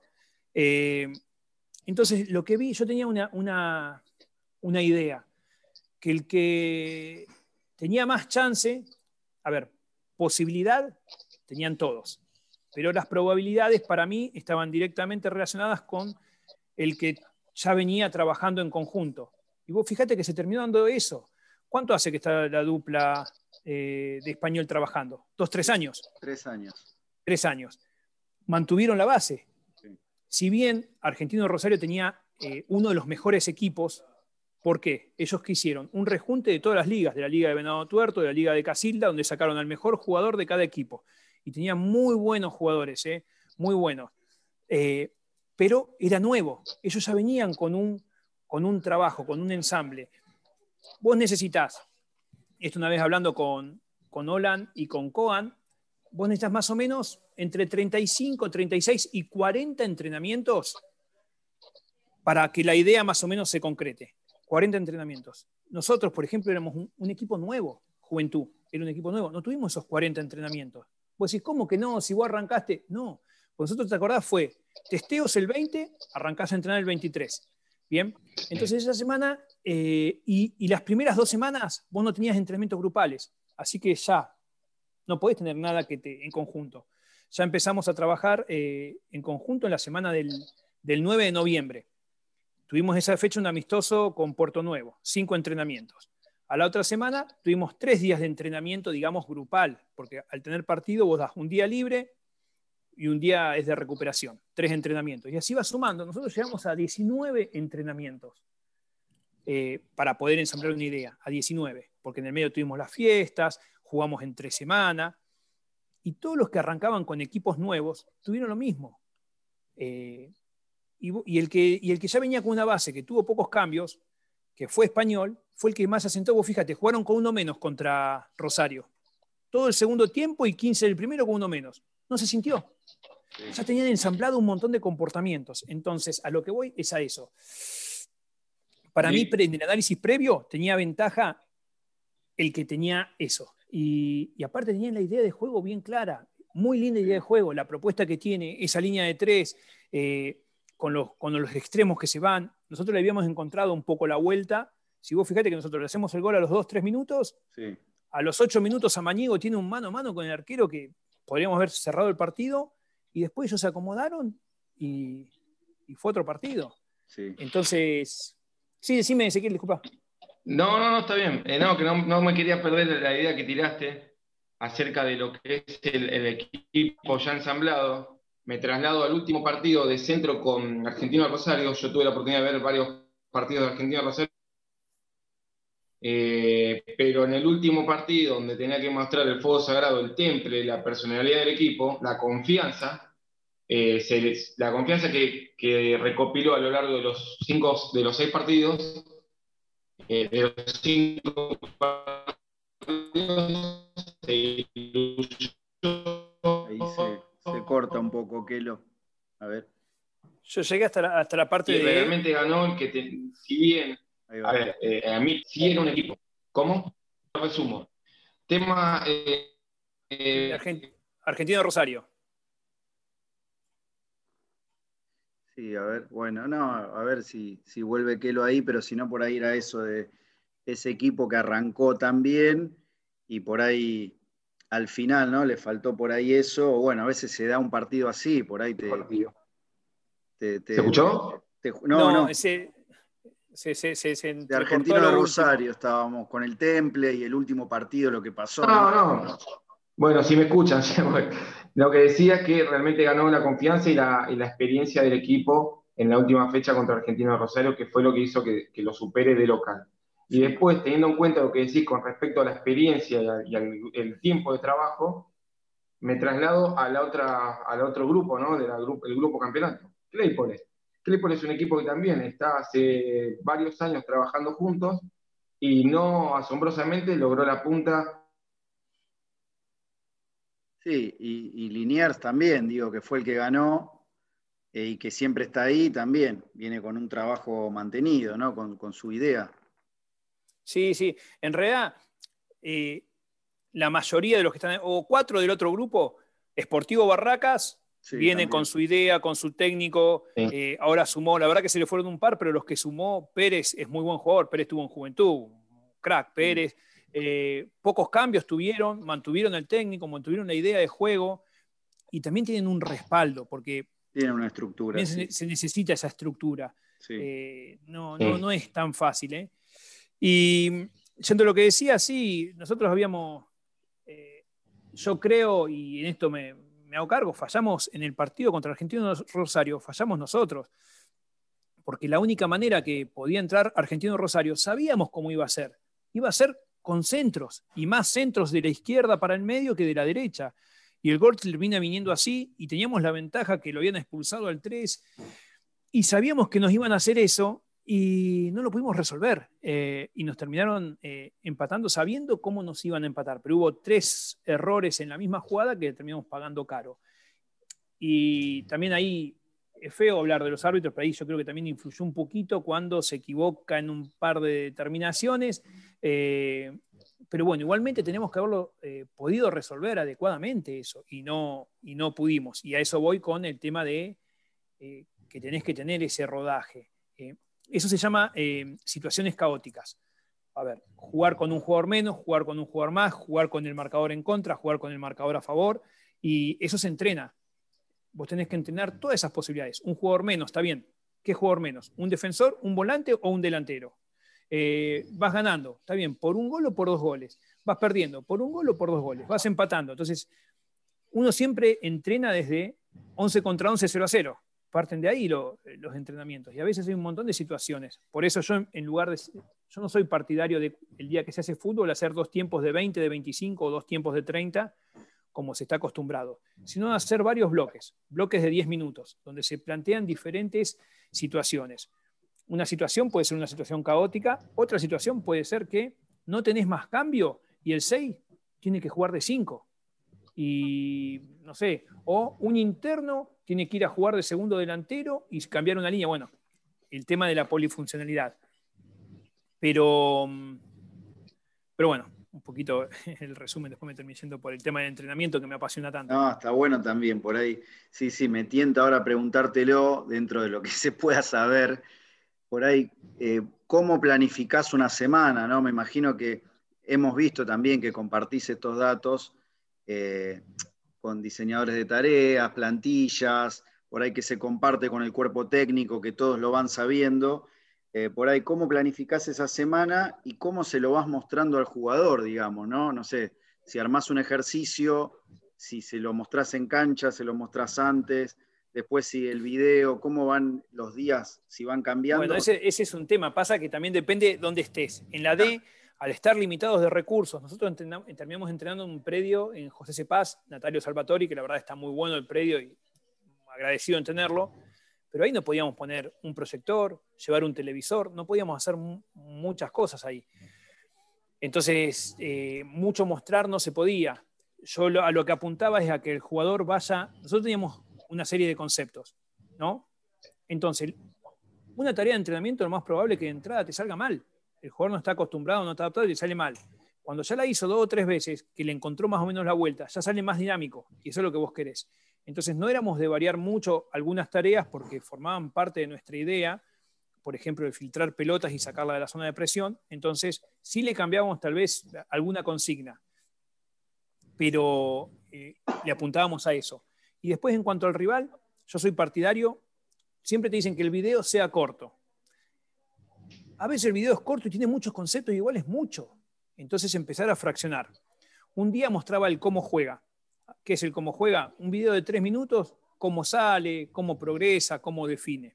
Otro día un video de dónde van a estar los espacios, cómo lo vamos a atacar. Y mirá, vamos a tener el espacio acá, vamos a tener espacio acá, vamos a tener espacio acá. Y otro día el video de las pelotas paradas. Y ahí, en lugar de mostrar un video de 10 minutos, que 10 minutos termina siendo corto, mostraba tres videos de 3 minutos termina siendo más corto y más específico. Y, después con el tema, a mí me gustaría mostrar tareas en algún software animado, pero se dificultaba. Lo que hacía muchas veces post-entrenamiento, porque filmamos el entrenamiento con un dron, porque no teníamos altura para filmar, entonces el dron viene perfecto, filmábamos y uno lo filma para analizarlo. Yo llegaba a mi casa, me ponía a cortar y mandaba por WhatsApp. Che, mirá, ¿ves? Esto no. Che, mirá, esto no a veces yo hacía alguna corrección durante el entrenamiento y el jugador se quedaba, me está diciendo cualquier cosa, este me está diciendo cualquier cosa. Llegaba a mi casa, le mostraba el video y se lo mandaba, che, mira, ¿ves por qué yo te dije esto? dice, claro, con razón, no lo veía. Eh, yo era mucho de marcar las canchas en carriles, ¿no? Y marcar cinco carriles, carril interno, eh, carril central, carriles internos y carriles externos. Y cuando le explicaba por qué no cambiarse de carril, no lo entendían. Cuando después veían la imagen del dron, decía, la puta, con razón, con razón, no me tenía que cambiar de carril. Y por ahí a veces que, lo vea, después que lo incorpore, y por ahí al tercer entrenamiento ya lo asimiló y lo hace. Y después mostrárselo para decir, ves, ahora lo haces, es esto. Exacto. El tema es el siguiente, es que el tercer entrenamiento no es al tercer día, es capaz que a la tercera semana, porque vos no haces fútbol todos los días. Porque si vos haces fútbol todos los días, los tenés muertos el día del partido. Entonces vos hiciste fútbol hoy miércoles, lo corregiste y lo más probable es que el jugador lo asimile para la otra semana. Eh, entonces, por eso el tema de los 40, de los 40 entrenamientos que decía Holland. Eh, bueno, seguimos acá eh, por ahí en este último bloque con Livio Contesoto. Acá vamos con las las inclemencias de, tener, eh, de no tener la licencia del Zoom. Así que bueno, esto después lo editaremos, vamos cortando, pero bueno, esto también es Bundes, también estamos en la D nosotros, de alguna manera, así que nos las vamos eh, rebuscando siempre eh, de la mejor manera que podemos, llevando ahí, tratando de, en este caso, tener estas charlas o las coberturas o los videos o lo que todos van ahí compartiendo en estos años. Y en estos casos son estas charlas que por ahí pueden ser extensas o no. En este caso nos, resulta más que interesante, esperemos que haya todavía alguien ahí escuchando, pero bueno, esto quedará colgado ahí en las plataformas digitales, eh, como los otros episodios. Y bueno, por ahí para ir cerrando con, con Livio Contesoto, repasamos un poco su amplia trayectoria, sus trabajos, su experiencia eh, con este método, que por ahí para algunos puede ser un poco novedoso, raro, pero en realidad tiene unas bases sólidas de toda la vida del fútbol, digamos, ¿no?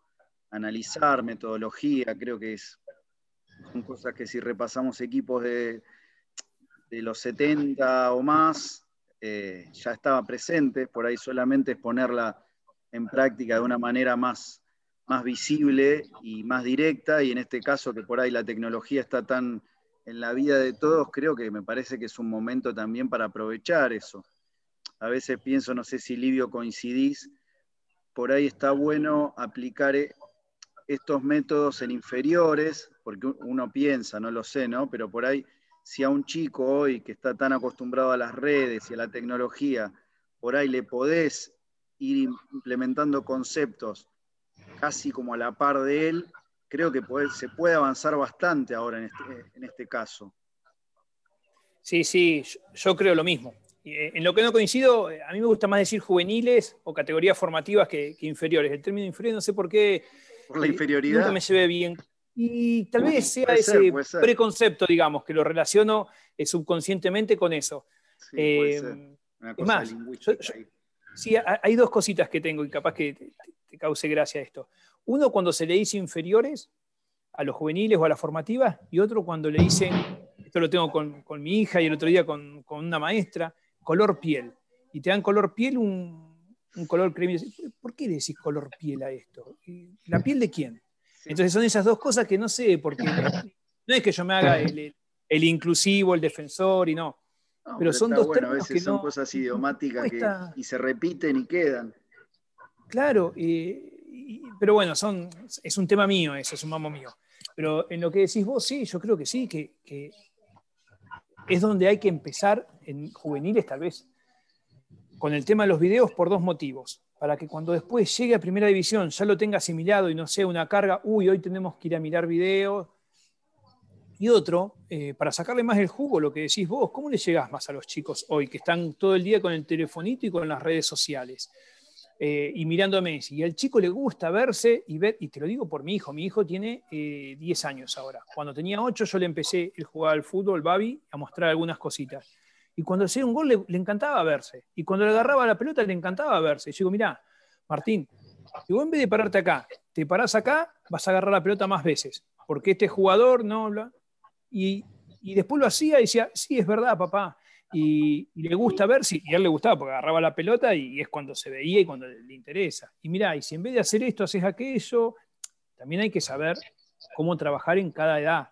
Eh, no es agarrar y empezar a decirle, no, haz una basculación intensa, tenés que cerrar segundo palo. No, no. Decirle, mira, en vez de pararte ahí, parate acá. En vez de pegarle con, para adentro, pegarle para afuera. Y nada más. Eh, pero sí, al chico le, encanta, le encanta verse, le encanta ver que hace lo mismo que Messi, lo mismo que Cristiano Ronaldo, entonces sacarle el jugo a eso. Y después te, te comentaba, sí, disculpa. No, no, termina de cerrar.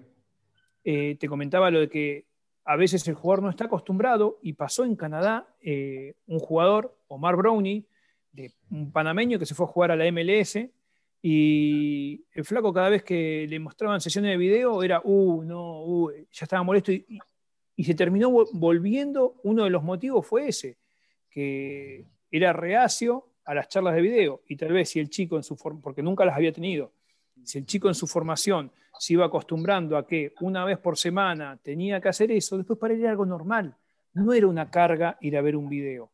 A ver, es un pequeño detalle, dijimos que en la elite son los detalles.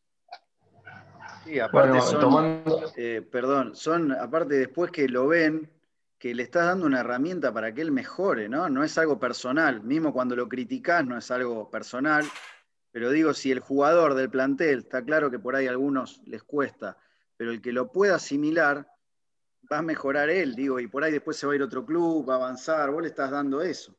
Exacto, uno lo que hace todo lo que hace uno, sea el profe, el entrenador de arquero, el técnico, el utilero, el dirigente, es para el jugador. Todo lo que hacemos es para el jugador. Hace poco, va, hace poco, cuando Pipo Gorosito dice, yo no necesito un dron para darme cuenta que al 4 le come la espalda. Es cierto, Pipo no lo necesita. Pipo tiene una calidad para ver el fútbol, es increíble, ¿eh? es increíble. Yo aprendí mucho al lado de Pipo. Pero evidentemente, si al 4 le están comiendo la espalda, el que necesita la imagen del dron es el 4. Entonces vos le mostrás la imagen del dron y decís, che, mirá lo que pasa. Si te paras acá, mirá lo que pasa. No te paras acá. Pero bueno. Bueno, un poco cerrando era esa idea que, es, que comenzó Ever, que la, seguiste vos con el tema de la formación de jugadores inferiores, que yo creo que si... Digamos juveniles, que aprendamos a decir juveniles. formativas, formativas. Formativas, formativas. Formativas, bueno. Que lo que decía con respecto a lo que uno puede aplicar nuevos conceptos en, eh, en lo que es el equipo y también mejorar uno, ¿no? Técnicamente, porque el chico ese que vos tuviste en primera, que mm, se excedía con los tres dedos, capaz que en su momento, en su formación, siendo pibe, siendo joven, y teniendo un, docente que le corrija esos errores, en la actualidad capaz que los tres dedos no lo dejaría de utilizar, pero sí sabría en qué momento aplicarlo, ¿no? Exactamente, y ser más efectivo. Hay un pase de Brun que mete tres dedos, hace un cambio de frente y la pelota, al ser tres dedos y él estar del lado izquierdo, le va quedando adelante la pelota que si lo hubiese querido hacer con la cara interna, no podía. No podría. Bueno, es como decís vos, saber cuándo utilizar ese recurso. A ver, para un cambio de frente y pararla a tres dedos, no. Ahora, para meter esa, esa profunda que metió, sí, eh, no abusar. Eh, pero, pero sí, sí, sí, es cierto. Pero bueno, es muy difícil trabajar en categorías donde hay muchas, eh, digamos, falencias desde diferentes sectores.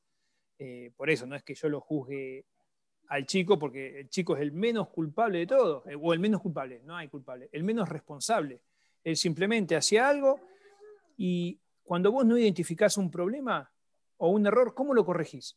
Capaz que el chico lo hizo en toda su trayectoria formativa, nunca nadie le dijo nada y para él no estaba mal, si no se lo remarcaron como mal, no se lo remarcaron como mal. Entonces, eh, ahí está el, inconveniente. Sí, me imagino que por ahí también el desafío este que, que tuviste en Juventud Unida, creo que por ahí vos ya sabiendo que es la D, conoces el medio, también era un poco eso por ahí, ¿no? El desafío de tratar de, imponer esta idea, más allá, sabiendo que ibas a tener por ahí ciertas falencias estructurales o de contexto, creo que por ahí era eso. ¿Y, cómo ves el balance de este Juventud Unida, de, este campeonato transcurrido en esta D? Eh, ¿Cómo fue eso? por ahí con lo que vos pensabas, que sabías que por ahí ibas a enfrentar eh, ciertas cosas, ¿no? Como a desmalezar, digamos, eh, y cómo, cómo, qué balance haces de estos partidos. Mira, el balance la verdad que yo lo divido, lo divido en dos. Yo ni bien terminó el torneo, la verdad que no pude sacar nada positivo, nada porque el objetivo principal era pasar de ronda y una vez que pasas de ronda poder pelear ahí o luchar o competir por el segundo ascenso. Y no se consiguió. Al no conseguirse ese objetivo, yo la verdad estaba muy, muy molesto, eh, muy molesto. Entonces dejé pasar un día para después ponerme a mirar y el número, si vamos a los puntos, y la verdad que no fue bueno. Porque vos te pones a mirar y decís, no, no clasificaste. Listo, fracaso es malo.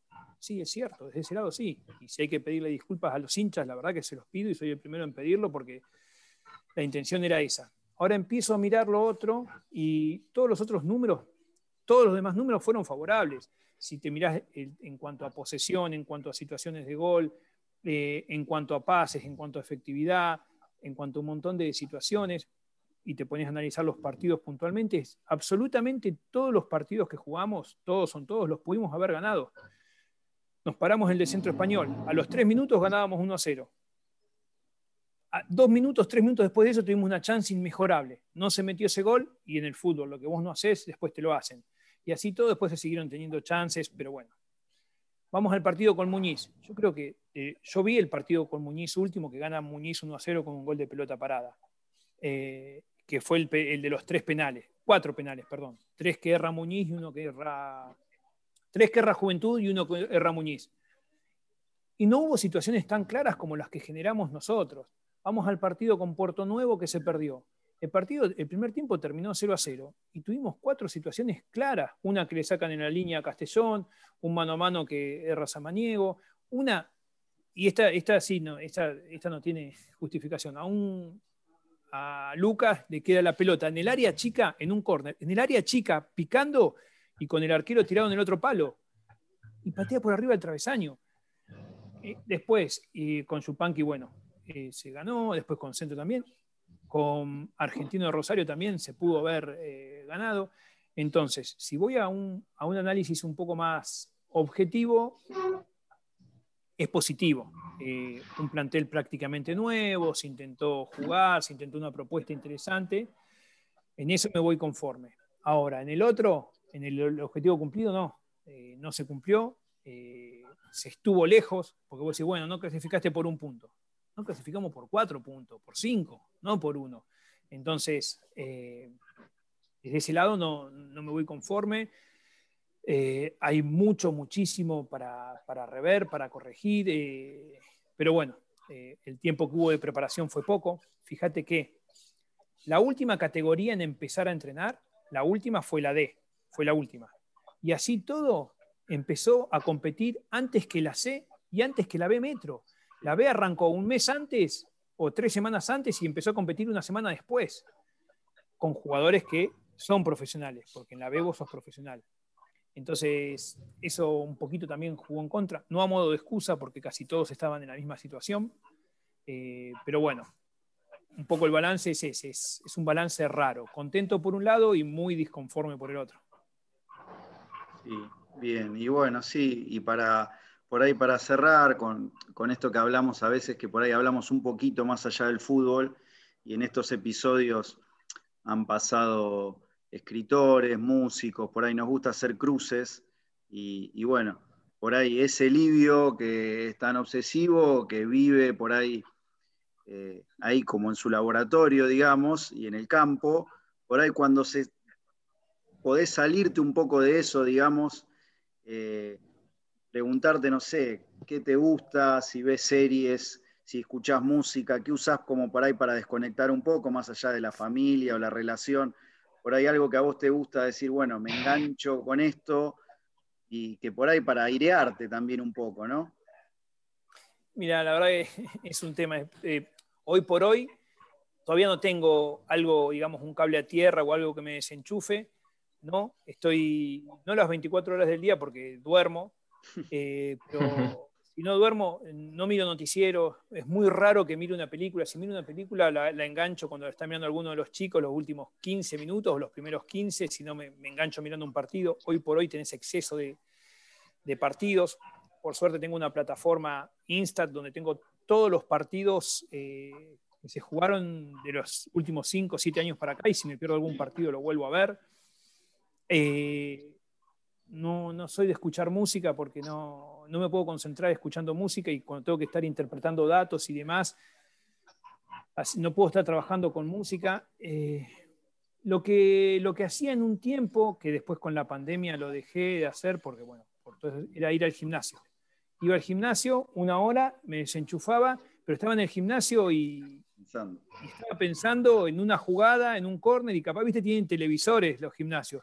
Y había un partido y me colgaba una repetición y me colgaba y siempre lo que tengo siempre es una libretita, viste, con un lápiz y si veía algo, anotaba, no anotaba la jugada, sino que anotaba el minuto en el que pasó, volvía a mi casa, iba a la plataforma Insta y recortaba esa jugada y me la bajaba. Eh, me iba al gimnasio, trataba de estar cerca de algún televisor para ver alguna repetición, a ver, algo. Y, no, y no tengo. Desde, yo me empecé a meter más de lleno y más, eh, involucrarme mucho más con, con, el entrenamiento de fútbol y demás de 2010 para acá. Eh, antes sí, miraba fútbol, pero miraba un partido, dos partidos, un partido por fin de semana, iba a la cancha, pero después de esto no, era, aparte viste cuando vos sos entrenador con el carnet entras gratis a todas las canchas. Y donde vivo yo, que es en la zona de Vicente López, tengo cerca la cancha de Platense, la de River, la de Almagro, la de estudiantes de caseros, defensores de Belgrano y colegiales. Arrancaba el viernes, iba a haber un partido, sábado iba a haber uno o dos, domingo lo mismo. Mi señora contenta, feliz, pero es más, cuando nos vamos de vacaciones vamos a algún lugar donde haya algo, donde haya algo. Me acuerdo que nos fuimos una vez a, a Valeria del Mar a pasar un fin de año y jugaba justo la final, Defensores de Valeria contra eh, Villa Gesell. Y le dije, me voy al Super Gordo y vengo. Fui a la cancha. Retarde. Pero bueno, cuando, cuando me casé lo mismo. Eh, adelanté la vuelta, yo ahí jugaba todavía, adelanté la vuelta para venir a jugar un partido que era la final de la Liga de Luján. Eh, estando allá, un día, me acuerdo, le regalo un día de spa para ir a ver Botafogo Flamengo. Pero, no, no, no tengo algo que me desenganche o desenchufe porque, es más, estoy, estoy un tiempo, un tiempo no sé cuánto es, sin ver fútbol y me siento como incómodo. Sí. Así que no, Sí, casi. No tengo algo que me desenganche. ¿eh? Lo que se diría un workaholic, ¿no? Casi 24-7. Estoy, estoy, estoy más o menos ahí. No, tengo... Es más, cuando, cuando encuentro un, tiempo, trato de hacer un curso. Claro. Porque en los cursos yo aprendo muchísimo, muchísimo aprendo en los cursos, un montón. Porque me relaciono con gente de todo el mundo y, y hablo de fútbol y dialogo y conozco.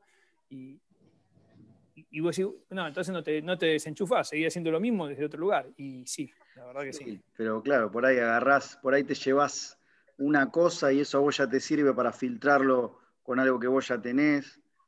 Y en sí, esto, sí, sí, tal cual. Y por ahí en esto, no, no de tiempo libre, pero por ahí, por ejemplo, los momentos que vos no estás trabajando oficialmente, no más allá de los cursos.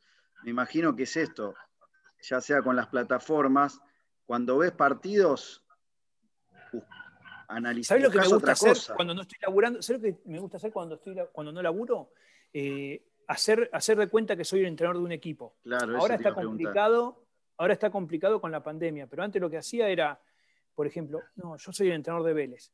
Me iba a ver un partido de Vélez y después me iba a ver toda la semana de entrenamiento, intentaba identificar qué es lo que pasó en ese partido, cómo lo corrigió Heinze en esa semana y después ir a ver el otro partido. Y ahí cerraba el ciclo para ver, pasó esto, cómo lo corrigió y qué pasó en el partido. Eh, me, gustaba hacer eso, meterme en, la cabeza de, algún entrenador y hacer de cuenta que... Porque yo creo que esto es como, es como tocar la guitarra o como la bicicleta, no te lo olvidas nunca, pero sí perdés la práctica. Cuando vos no tocaste la guitarra tres meses y después cuando la agarrás, te vas a acordar todo, pero te va a costar un poquito. Y esto es lo mismo, cuando vos vas perdiendo la dinámica de algunas cosas, y más con el fútbol, con lo que evoluciona, los métodos de entrenamiento, las herramientas que vos utilizás. Eh, entonces intento no, no quedarme. Sí, aparte mejorás, ya tenés algo incorporado y después sabés, por ahí tocas más, menos, vas a fondo con una cosa, mismo te habrá pasado ahora en esta experiencia, por ahí para otra que venga, aplicar otra cosa. Eh, creo que sí, es interesante por ahí esto que hablamos, así que bueno, no sé si que lo tenés algo más, pero bueno, ya agradecerle a Livio por este tiempo largo de charla. Sí, no, un poco siguiendo lo que decían, que es como el fútbol forma, es tu combustible de la vida, si en el fútbol no, estarías eh, casi respirando, porque bueno, eh, tomando en cuenta lo que son tus experiencias y tu ejemplo de lo que es un, rato libre, eh, te lleva todo al fútbol, así que... Claro, Ezequiel, porque lo que pasó fue lo siguiente. Que un trabajo es una vida, así que Ah, bueno. Eh, después preguntar, ¿cómo? Sí, que lo que me pasó a mí fue lo siguiente. Yo tuve un periodo. Eh, de mi parte, agradecerte, más que interesante. Sí.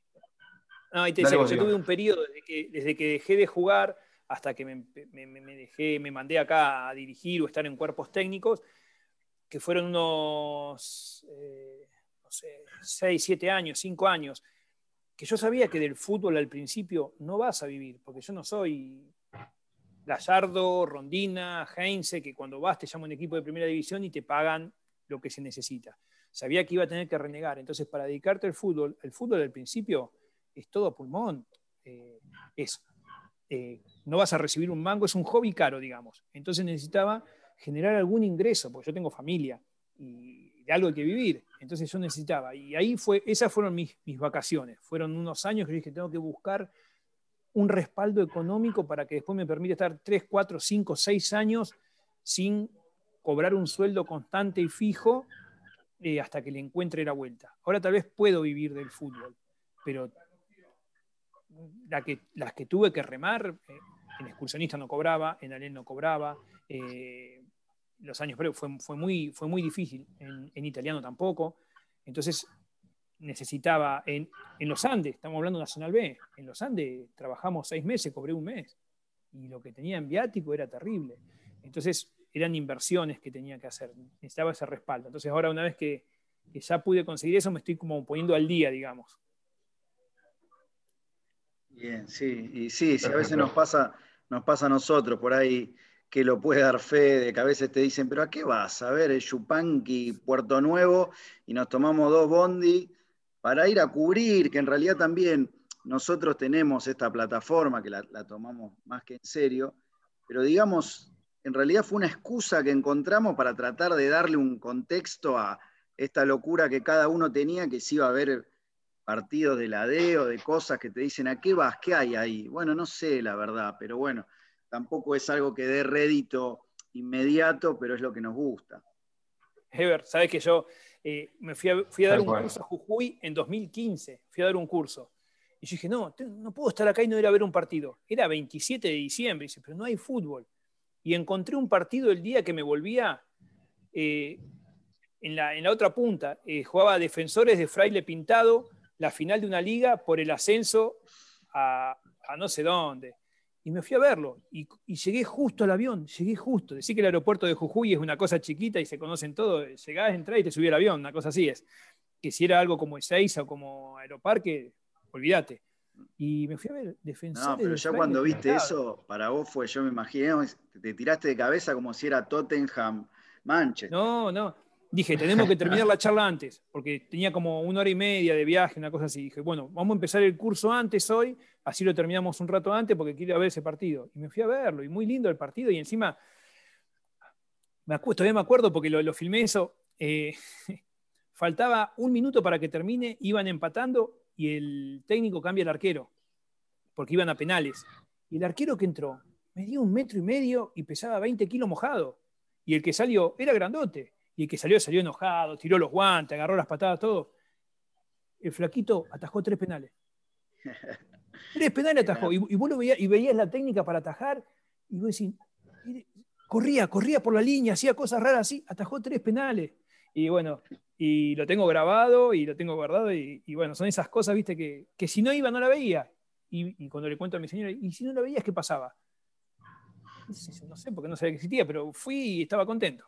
Sí, y hoy estamos años después en una charla de más de una hora hablando de ese partido. Defensor de Fraile Pintado, que es la capital del tomate. Vos fijate, Defensor de Fraile Pintado es la capital del tomate en Argentina. Excelente. Así que bueno, bueno, genial. Gran cierre este, mejor, mejor imposible.